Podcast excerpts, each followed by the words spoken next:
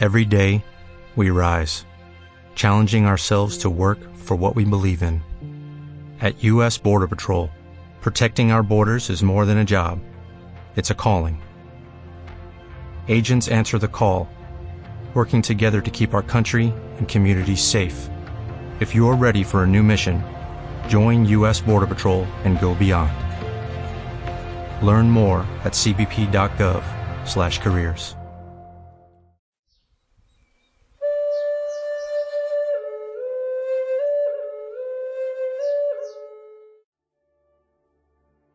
GEA número 107.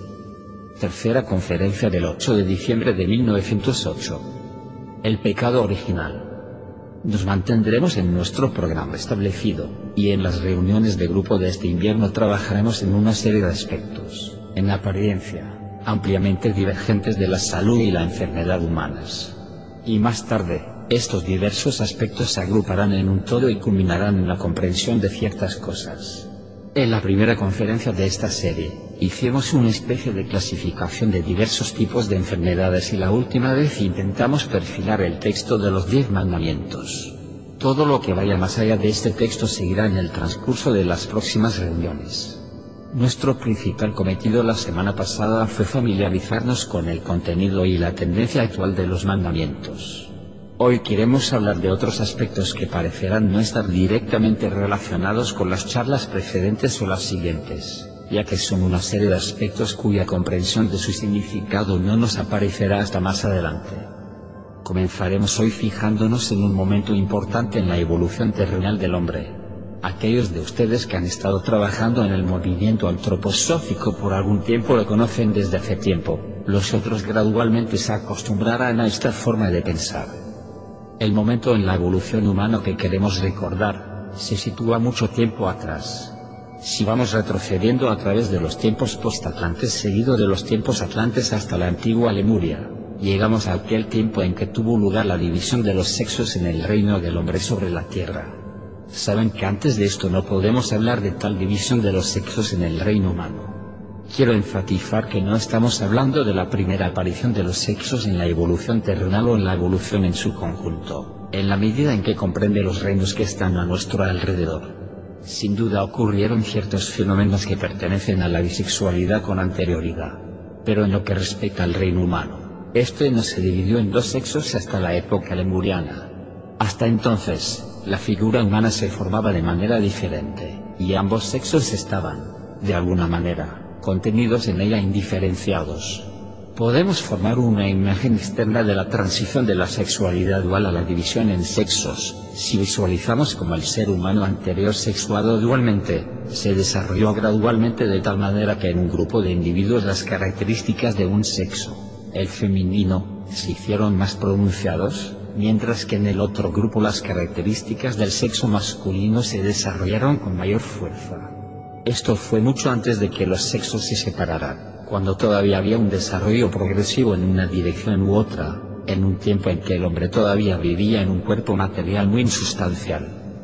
Hemos centrado nuestra atención, comenzando en ese momento del tiempo, porque queremos indagar sobre el significado del surgimiento de los dos sexos. Solo cuando tengamos una base científico-espiritual podremos averiguar ese significado, ya que la evolución física recibe su significado de los mundos superiores.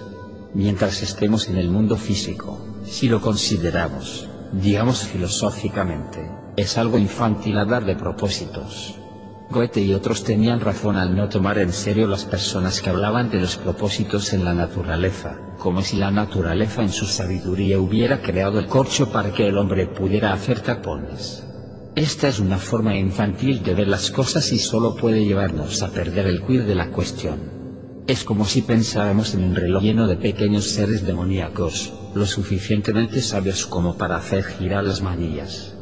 De hecho, si queremos saber cómo funciona el reloj, debemos ir a la mente que lo produjo, es decir, el relojero.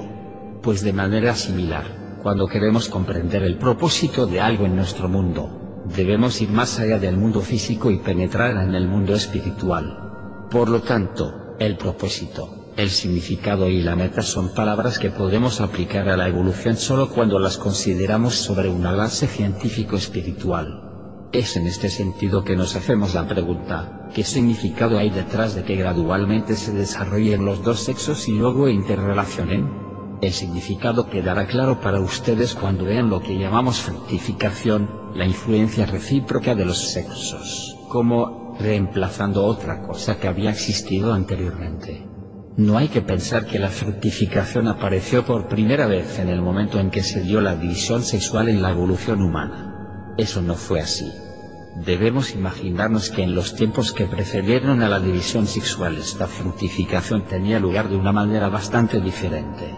La visión clarividente puede ver que hubo un momento en la evolución terrenal de la humanidad en que la fructificación tenía lugar en relación con la ingesta de alimentos y aquellos seres que en aquellos tiempos primigenios eran masculino barra femenino, recibían fuerzas fructíferas con sus alimentos.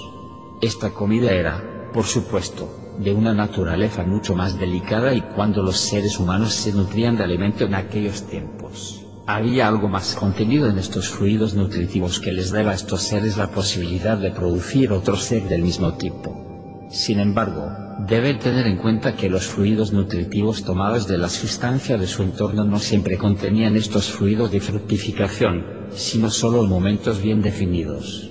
Esto dependió de los cambios que tuvieron lugar, comparables a los cambios estacionales de hoy, los cambios de clima y así sucesivamente. Los alimentos nutritivos absorbidos del entorno por estos seres bisexuados también tenían el poder de la fructificación en tiempos bien definidos. Si miramos aún más atrás con la conciencia clarividente, encontramos otra peculiaridad en la propagación de los tiempos antiguos. Lo que hoy se conocen como diferencias entre las diversas individualidades, que se expresa en la multiformidad de la vida en nuestro actual ciclo de la humanidad, tales diferencias no existían antes de la aparición de los sexos. Entonces, existía una gran uniformidad ahí. Los seres que entonces surgían, se asemejaban entre sí a sus antepasados. Todos estos seres que todavía no estaban divididos por sexos eran exteriormente muy similares y sus características eran más o menos las mismas también. Que los hombres se parecieran tanto entre sí, no tenía en aquellos tiempos la desventaja que tendría en este momento. Imagínense cuán infinitamente aburrida sería la vida humana de hoy si las personas llegaran al mundo con apariencia y carácter idénticos y cuán poco podría suceder realmente en la vida humana, puesto que todos querrían hacer lo mismo que los demás. Pero en la antigüedad no era este el caso. Cuando el hombre era aún más etéreo, más espiritual y no tan firmemente incrustado en la materia, por aquel entonces, al nacer y durante la niñez, los seres humanos eran muy similares entre sí y los maestros no habrían necesitado notar si un niño era travieso y otro un pequeño ser apacible. Aunque las personas eran diferentes en carácter en diferentes momentos, en cierto modo eran fundamentalmente semejantes. Sin embargo, cada persona no permanecía igual durante toda su vida. Debido a que el hombre todavía estaba en un cuerpo más suave y espiritual, estaba mucho más expuesto a las permanentes influencias que provenían del medio ambiente, por lo que en aquellos tiempos antiguos estas influencias provocaban cambios tremendos en él. El hombre se fue en cierto modo, individualizando, porque al tener una naturaleza tan flexible como la cera, se transformaba más o menos en una impresión de su entorno, en un momento bastante definido de su vida, que coincidiría hoy en día con la pubertad, le era posible permitir que todo lo que sucedía en su entorno actuase sobre él. La diferencia entre los diversos climas, que eran comparables a nuestras estaciones en la actualidad, era muy grande, y tenían gran importancia para un hombre, en función de si vivía en una parte de la Tierra u otra. Solo que se desplazara sobre la Tierra a una corta distancia, eso tenía una gran influencia sobre él. Si hoy en día las personas emprenden un largo viaje, por muchas cosas que vean, en general regresan igual que cuando se fueron, a menos que sean muy impresionables. Esto era diferente en tiempos antiguos. Todo tenía una mayor influencia sobre las personas y mientras tuvieran un cuerpo de material blando, en realidad podrían gradualmente individualizarse a lo largo de la vida. Después esta posibilidad cesó. Hay algo más que se nos revela y es que la Tierra misma se volvió más y más densa y en la misma medida que la sustancia se intensificaba es decir, la naturaleza terrestre de la Tierra, dicha uniformidad de los cuerpos humanos se volvió dañina. Por eso, la capacidad del hombre de cambiar gradualmente se redujo. Nada más nacer se volvía muy denso debido al entorno. Tal es la razón por la cual los hombres de hoy en día cambian tan poco durante su vida. Y esto llevó a Schopenhauer a pensar que los hombres eran absolutamente incapaces de producir cambios básicos en sus características. La razón de esto es que los hombres están encarnados en una sustancia tan densa. No pueden trabajar fácilmente en la sustancia o cambiarla. Si, como entonces era el caso, los hombres todavía pudieran alterar sus extremidades a voluntad de alargarlos o acortarlos de acuerdo a sus necesidades, entonces el hombre, por supuesto, todavía sería muy impresionable. Entonces él sería realmente capaz de interiorizar en su individualidad el poder de cambiarse a sí mismo. El hombre siempre tiene un contacto interno con su entorno, especialmente con su entorno humano. Para aclarar esto, me gustaría decirles algo que quizás no hayan notado antes, pero que sin embargo es cierto. Imagínense que están sentados frente a alguien y hablando con él. Nos referimos a las relaciones humanas ordinarias en el curso normal de la vida y no a alguien que está especial y profundamente instruido en ocultismo. Dos personas están sentadas juntas, una hablando y la otra solo escuchando. En general, se suele pensar que el que escucha no hace nada. Pero eso no es verdad. En cosas como esta aún se puede ver la influencia del medio ambiente. No es evidente para la percepción externa, pero interiormente está muy claro, de hecho llamativo, que el que simplemente está escuchando se una a todo lo que el otro está haciendo. Incluso imita los movimientos de las cuerdas vocales y habla con el hablante. Todo lo que oyes también lo dices con un movimiento suave de las cuerdas vocales y los otros órganos del habla. Hay una gran diferencia si el hablante tiene una voz ronca y esos son los movimientos que tiene que imitar, o si tiene una voz agradable. En este sentido, el ser humano hace todo lo que la otra persona está haciendo y dado que realmente está sucediendo todo el tiempo, esto tiene una gran influencia en el desarrollo completo de un hombre, aunque solo en este aspecto limitado. Se imaginan que estos últimos restos de la participación del hombre con su entorno se han incrementado enormemente. Se harán una idea de cómo vivía y se sentía con su entorno el hombre de tiempos antiguos. La facultad de imitación del hombre, por ejemplo, se desarrolló a una escala tremenda. Si una persona hacía un gesto, todos los demás también hacían el mismo gesto. De esto hoy día solo quedan algunas cosas insignificantes en ciertos gestos particulares, como por ejemplo cuando una persona bosteza. Otras personas también lo hacen. Pero recuerden que en aquellos tiempos antiguos era totalmente debido a tener una conciencia oscura con la que estaba conectado este poder de imitación. A la vez que la tierra y todo lo que la rodea se volvía más y más denso, el hombre se volvía cada vez menos capaz de transformarse a sí mismo a través de la influencia de su entorno. En épocas atlantes comparativamente tardías, un amanecer, por ejemplo, tenía un efecto poderosamente creativo sobre el hombre, porque estaba completamente abierto a su influencia y experimentaba sublimes experiencias internas, que, si se repetían continuadamente, lo cambiaban tremendamente a lo largo de su vida. Esto fue disminuyendo más y más y desapareció gradualmente a medida que progresaba la humanidad. En la época lemúrica, antes de que la luna se separara de la Tierra, la humanidad estaba en una peligrosa situación. Estaba en peligro de volverse rígida hasta el punto de la momificación. A través de la separación gradual de la luna de la evolución de la Tierra, este peligro fue evitado. Sin embargo, al mismo tiempo que la luna partía, tuvo lugar la división en sexos y con esta división surgió un nuevo impulso para la individualización del hombre. Si hubiera sido posible que los seres humanos se propagaran sin los dos sexos, esta individualización no habría tenido lugar. La diversidad actual entre los hombres se debe a la interacción de los sexos. Si solo existiera el elemento femenino, la individualidad humana se extinguiría y los hombres se volverían similares. A través de la cooperación del elemento masculino, los seres humanos tienen características individuales desde que nacen. De modo que la significación y el sentido de la interrelación de los sexos se encuentra en el hecho de que a través de la separación del elemento masculino, la individualización del hombre en el momento del nacimiento ha reemplazado al viejo tipo de individualización.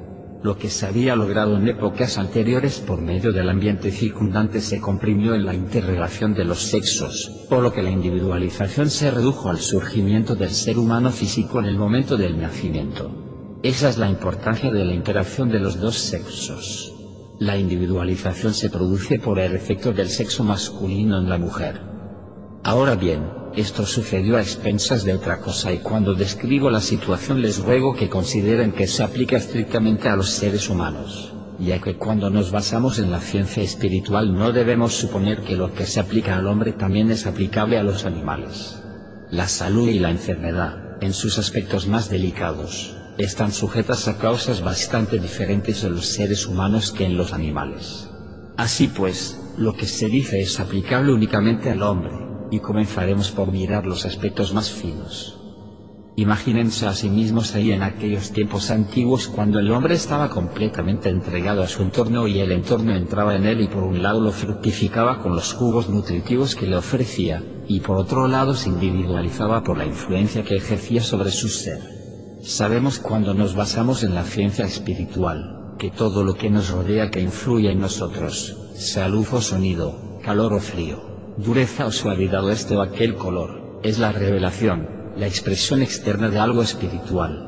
Y en aquellos tiempos antiguos el hombre no percibía en absoluto las impresiones sensoriales externas, percibía lo espiritual. Cuando alzaba la vista hacia el sol, no veía el disco físico del sol, sino esto que se conserva en la religión persa como Aura Mazdao, el gran aura, la parte espiritual. Todos los seres del sol espiritual se le aparecían y pasaba lo mismo con el aire, el agua y todo el entorno. Hoy, cuando absorbes la belleza de una imagen, puedes obtener algo que es como si saliera destilado de ella, solo que en aquellos tiempos era mucho más rico. Si quisiéramos hablar como lo hacían en aquellos tiempos, no podríamos decir, esto o aquello me sabe de algún modo particular, sino que tendríamos que decir, este o aquel espíritu me hace bien. Esto es lo que sentían cuando los hombres estaban comiendo, una actividad bastante diferente de la que es hoy en día y también era muy diferente. El momento en que las fuerzas de fructificación eran recibidas, era un fenómeno del ambiente espiritual. Los espíritus eclipsaban al hombre y lo estimulaban a reproducir su especie y esto también era experimentado y visto como un proceso espiritual.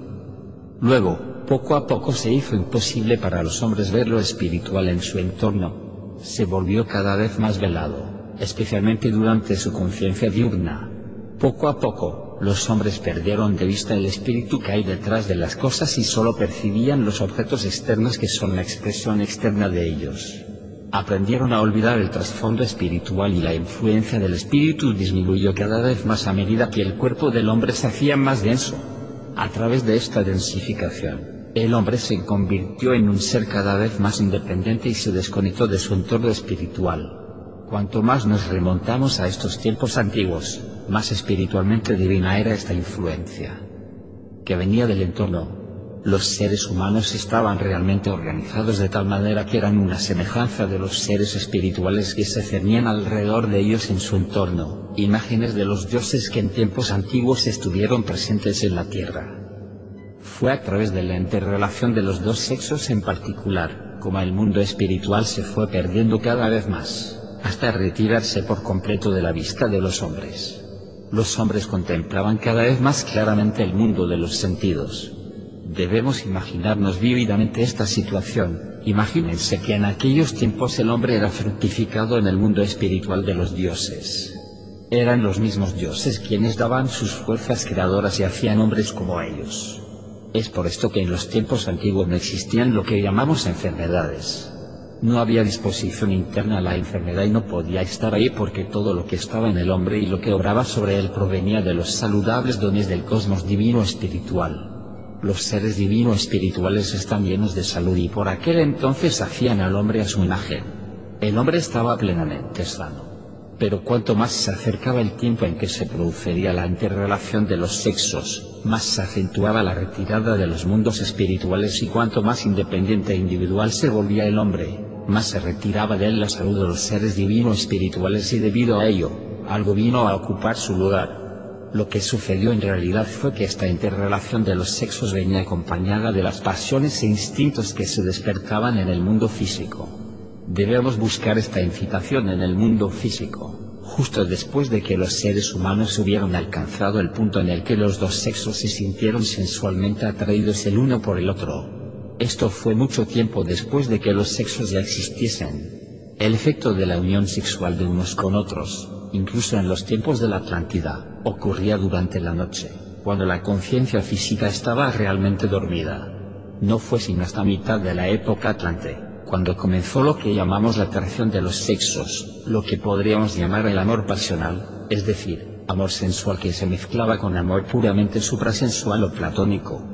Habría mucho más amor platónico si el amor sensual no interfiriera en él. Y mientras que todo lo que anteriormente ayudaba a formar al hombre, procedía del entorno divino espiritual, ahora proviene más de las pasiones e instintos de ambos sexos sobrando el uno sobre el otro. El tipo de deseo sensual que se estimula al ver la apariencia externa del sexo opuesto está ligado a la actividad conjunta de ambos sexos. Y, por lo tanto al nacer, se incorporó en el hombre algo que está relacionado con el tipo particular de pasiones y sentimientos que los seres humanos tienen en la vida física mientras que en tiempos anteriores lo que tenía el hombre aún lo recibía de los seres divinos espirituales de su entorno, ahora obtenía algo mediante el acto de fructificación que, como ser independiente y autónomo, ha traído consigo desde el mundo de los sentidos. Después de que los seres humanos resultaron separados en dos sexos, transmitían a sus descendientes lo que ellos mismos experimentaban en el mundo de los sentidos. Por consiguiente, ahora tenemos dos tipos de seres humanos estos dos tipos viven en el mundo físico y perciben el mundo a través de sus sentidos y esto les lleva a desarrollar impulsos y deseos excitados externamente, especialmente aquellos que surgen de su propia atracción sensual mutua estimulada externamente. Lo que ahora se enfrenta al hombre de manera externa ha sido arrastrado a la esfera del ser humano independiente y ha dejado de estar en plena armonía con el cosmos divino espiritual. Eso se deposita en los hombres a través del acto de fructificación, se implanta en ellos y esta vida mundana, que ya no reciben del mundo de los dioses sino del lado externo del mundo divino espiritual, se transmite a sus descendientes a través de la fructificación. Si a este respecto un hombre es malo, entonces le pasa peores cualidades a sus descendientes que otra persona que es buena y pura. Y este es el verdadero significado del pecado original. Ese es el concepto de pecado original. El pecado original es provocado por el hombre hasta el punto de transferir a su descendencia sus propias experiencias individuales en el mundo físico. Cada vez que los sexos se encienden de pasión, se combinan en el nuevo ser humano que desciende del mundo astral, los ingredientes de ambos sexos. Cuando un ser humano se encarna, desciende del mundo devachánico y forma su esfera astral de acuerdo con su particular individualidad algo de lo que pertenece a los cuerpos astrales de sus padres sus impulsos, pasiones y deseos se combina con esta esfera astral para que así él comparta las experiencias de sus antepasados. Lo que desciende a través de las generaciones de esta manera, lo que en realidad se adquiere como atributo humano a través de las generaciones y se transmite como tal, es lo que tenemos que entender como el concepto de pecado original. Y ahora llegamos a algo más un ímpetu completamente nuevo entró en la humanidad a través de la individualización del hombre. En tiempos remotos, los seres divinos espirituales crearon al hombre a su semejanza y los crearon absolutamente sanos.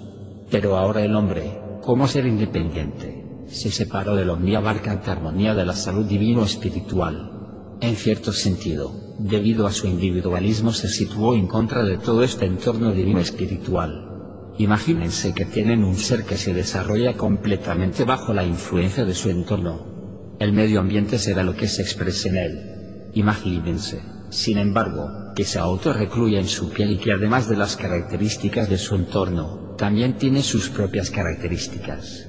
Y de hecho, con la división en sexos, los hombres se volvieron individuales y desarrollaron sus propias características individuales y ahí se originó una contradicción entre la gran armonía divino-espiritual con su salud y el individualismo del hombre. Y a través de esta individualidad trabajando continuadamente, convirtiéndose en un factor realmente efectivo, se originó la posibilidad de enfermar en la evolución humana. Este es el momento en que la posibilidad de enfermedad se produjo por primera vez en la evolución humana, puesto que está ligada a la individualización del hombre. Cuando el hombre todavía estaba conectado con el mundo divino espiritual, la posibilidad de enfermar no existía. Esta se produjo a medida que avanzaba la individualización, y coincidió en el tiempo que se producía la división en sexos. Esto es válido para la evolución humana y no deben aplicarlo de la misma manera al mundo animal. La enfermedad es, de hecho, el resultado de estos procesos que acabo de describir y realmente se puede ver que es el cuerpo astral en particular el que originalmente se vio influenciado de esta manera. El ser humano, para comenzar, atrae al cuerpo astral hacia su propio organismo cuando desciende del mundo de Bachánico y ahí encuentra lo que fluye en él a través de la interrelación de los dos sexos. Por tanto el cuerpo astral es la parte del hombre que muestra más claramente lo no divino. El cuerpo etérico es más divino, porque el hombre no tiene una gran influencia sobre él y el cuerpo físico es el más divino de todos, es el templo de Dios, porque está fuera de toda influencia del hombre. Mientras que en su cuerpo astral el hombre busca toda clase de placeres y puede tener todo tipo de deseos que ejercen un efecto perjudicial en el cuerpo físico. Incluso hoy en día su cuerpo físico sigue siendo un instrumento tan maravilloso que puede resistir venenos al corazón y otras influencias dañinas del cuerpo astral por décadas. Entonces tenemos que admitir que debido a todas estas cosas que ocurren en el cuerpo astral humano se ha convertido en la peor parte del hombre. Quien mire más profundamente en la naturaleza humana encontrará que las causas más profundas de la enfermedad se encuentran en el cuerpo astral y en sus perjudiciales efectos en el cuerpo etérico y por medio del cuerpo etérico en el cuerpo físico. Ahora comprenderemos una serie de cosas que de otra manera no pueden entenderse. Ahora hablaré de los medicamentos minerales ordinarios. Un medicamento del reino mineral actúa en primer lugar en el cuerpo físico del hombre. Ahora bien, ¿Cuál es la significación de que el hombre le dé a su cuerpo físico un medicamento mineral? Tengan presente que no vamos a hablar de ningún medicamento de origen vegetal sino puramente mineral, los que se prescriben en forma de metales y sales, etc. Supongamos que alguien toma un medicamento mineral cualquiera. Con la conciencia clarividente se ve algo extraordinario. Esta conciencia clarividente puede llevar a cabo la siguiente proeza siempre tiene la capacidad de desviar su atención de algo. Es posible desviar la atención de todo el cuerpo físico. En ese momento aún se ve el cuerpo etérico, el cuerpo astral y el aura del yo. Ha dejado mediante su gestión el cuerpo físico a un lado mediante una poderosa atención negativa. Ahora bien, si alguien ha tomado un medicamento mineral, puede eliminar todo lo que llame su atención y simplemente dirigir su visión clarividente hacia el mineral o metal que ahora tiene dentro de él. Es decir, sugestivamente elimina todo lo que en él es de naturaleza o sea, muscular, la sangre, etc., y dirige su atención únicamente a la sustancia mineral particular que lo ha impregnado. Algo muy notable se presenta ante la conciencia clarividente. Esta sustancia mineral se ha difuminado muy finamente y ha adquirido forma humana. Tiene ante sí una forma humana, un espectro humano que consiste en la sustancia absorbida por el hombre. Supongamos que la persona ha tomado antimonio. Tiene ante sí una forma humana de antimonio muy finamente difundido y lo mismo ocurre con cada medicamento mineral que toma un hombre. Ustedes crean un nuevo hombre dentro de ustedes que consiste en esta sustancia mineral lo incorporan ahora preguntémonos cuál es el propósito y el significado de esto.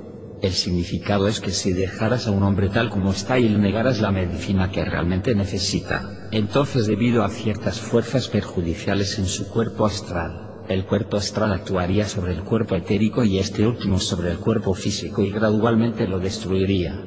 Has puesto un doble en el cuerpo físico, esto sirve para evitar que el cuerpo físico obedezca las influencias del cuerpo astral. Imaginen que tienen una planta de hadas. Si le acomodan un puntal donde enrollarse, ya no queda a merced del viento. Este doble, hecho a partir de la sustancia incorporada, es para el hombre un accesorio como es el puntal para la planta de hadas. Se adhiere al cuerpo físico para que éste se vea libre de las influencias del cuerpo astral y etérico. De esta manera, hacen que el cuerpo físico del ser humano sea independiente, como si dijéramos, de su cuerpo astral y etérico. Este es el efecto de un medicamento mineral. Pero inmediatamente verán el lado malo de esto, ya que tiene un inconveniente muy serio. Dado que artificialmente han retirado el cuerpo físico de su conexión con los otros cuerpos, han debilitado la influencia del cuerpo astral y el etérico sobre el cuerpo físico y han hecho que el cuerpo físico sea independiente. Y cuanto más se tomen tales medicinas, más desaparece la influencia del astral y del cuerpo etérico, convirtiendo al cuerpo físico en un ser endurecido e independiente, sujeto a sus propias leyes. Imaginen lo que hace la gente que toma medicamentos minerales de este tipo durante toda su vida. Un hombre que en el curso del tiempo ha tomado muchos de estos medicamentos minerales tiene dentro de sí un espectro de todos estos minerales, una docena de ellos. Es como si el cuerpo físico estuviera rodeado de paredes sólidas. ¿Y qué tipo de influencia pueden tener el cuerpo astral y el etérico sobre él? Tal persona en realidad va arrastrando su cuerpo consigo y tiene muy poco poder sobre él. Si un hombre que se ha estado administrando de esta manera durante mucho tiempo solicita tratamiento a alguien que quiere tratarlo psicológicamente para trabajar especialmente sobre sus cuerpos más finos, descubrirá que se ha vuelto más o menos insensible a las influencias psicológicas. Porque al hacer su cuerpo físico independiente en primer lugar, lo ha privado de la posibilidad de verse afectado por cualquier cosa que pueda tener lugar en sus cuerpos más finos. Y esto ha sucedido principalmente porque el ser humano tiene tantos fantasmas dentro de sí que no están en armonía, que lo arrastran de aquí para allá. Si el ser humano se ha privado de la posibilidad de trabajar desde su alma y de su espíritu, no debe sorprenderse si el tratamiento espiritual tampoco es muy exitoso. En casos de tratamiento psicológico, por lo tanto, siempre hay que considerar el tipo de persona que es el paciente. Si él ha empobrecido sus cuerpos astral y barra o etérico haciendo que su cuerpo físico sea independiente, entonces será muy difícil ayudar a tal persona por medio de un tratamiento espiritual. Así pues, ahora entendemos cómo las sustancias minerales afectan a un hombre, creando dobles en él que preservan su cuerpo físico liberándolo de los posibles efectos dañinos de sus cuerpos astral o etérico debido a que la medicina materialista ignora la existencia de los miembros superiores del hombre. Casi toda nuestra medicina actual está ubicada en la dirección de tratar el cuerpo físico de una manera u otra solamente. Hoy hemos comenzado observando los efectos de las sustancias minerales.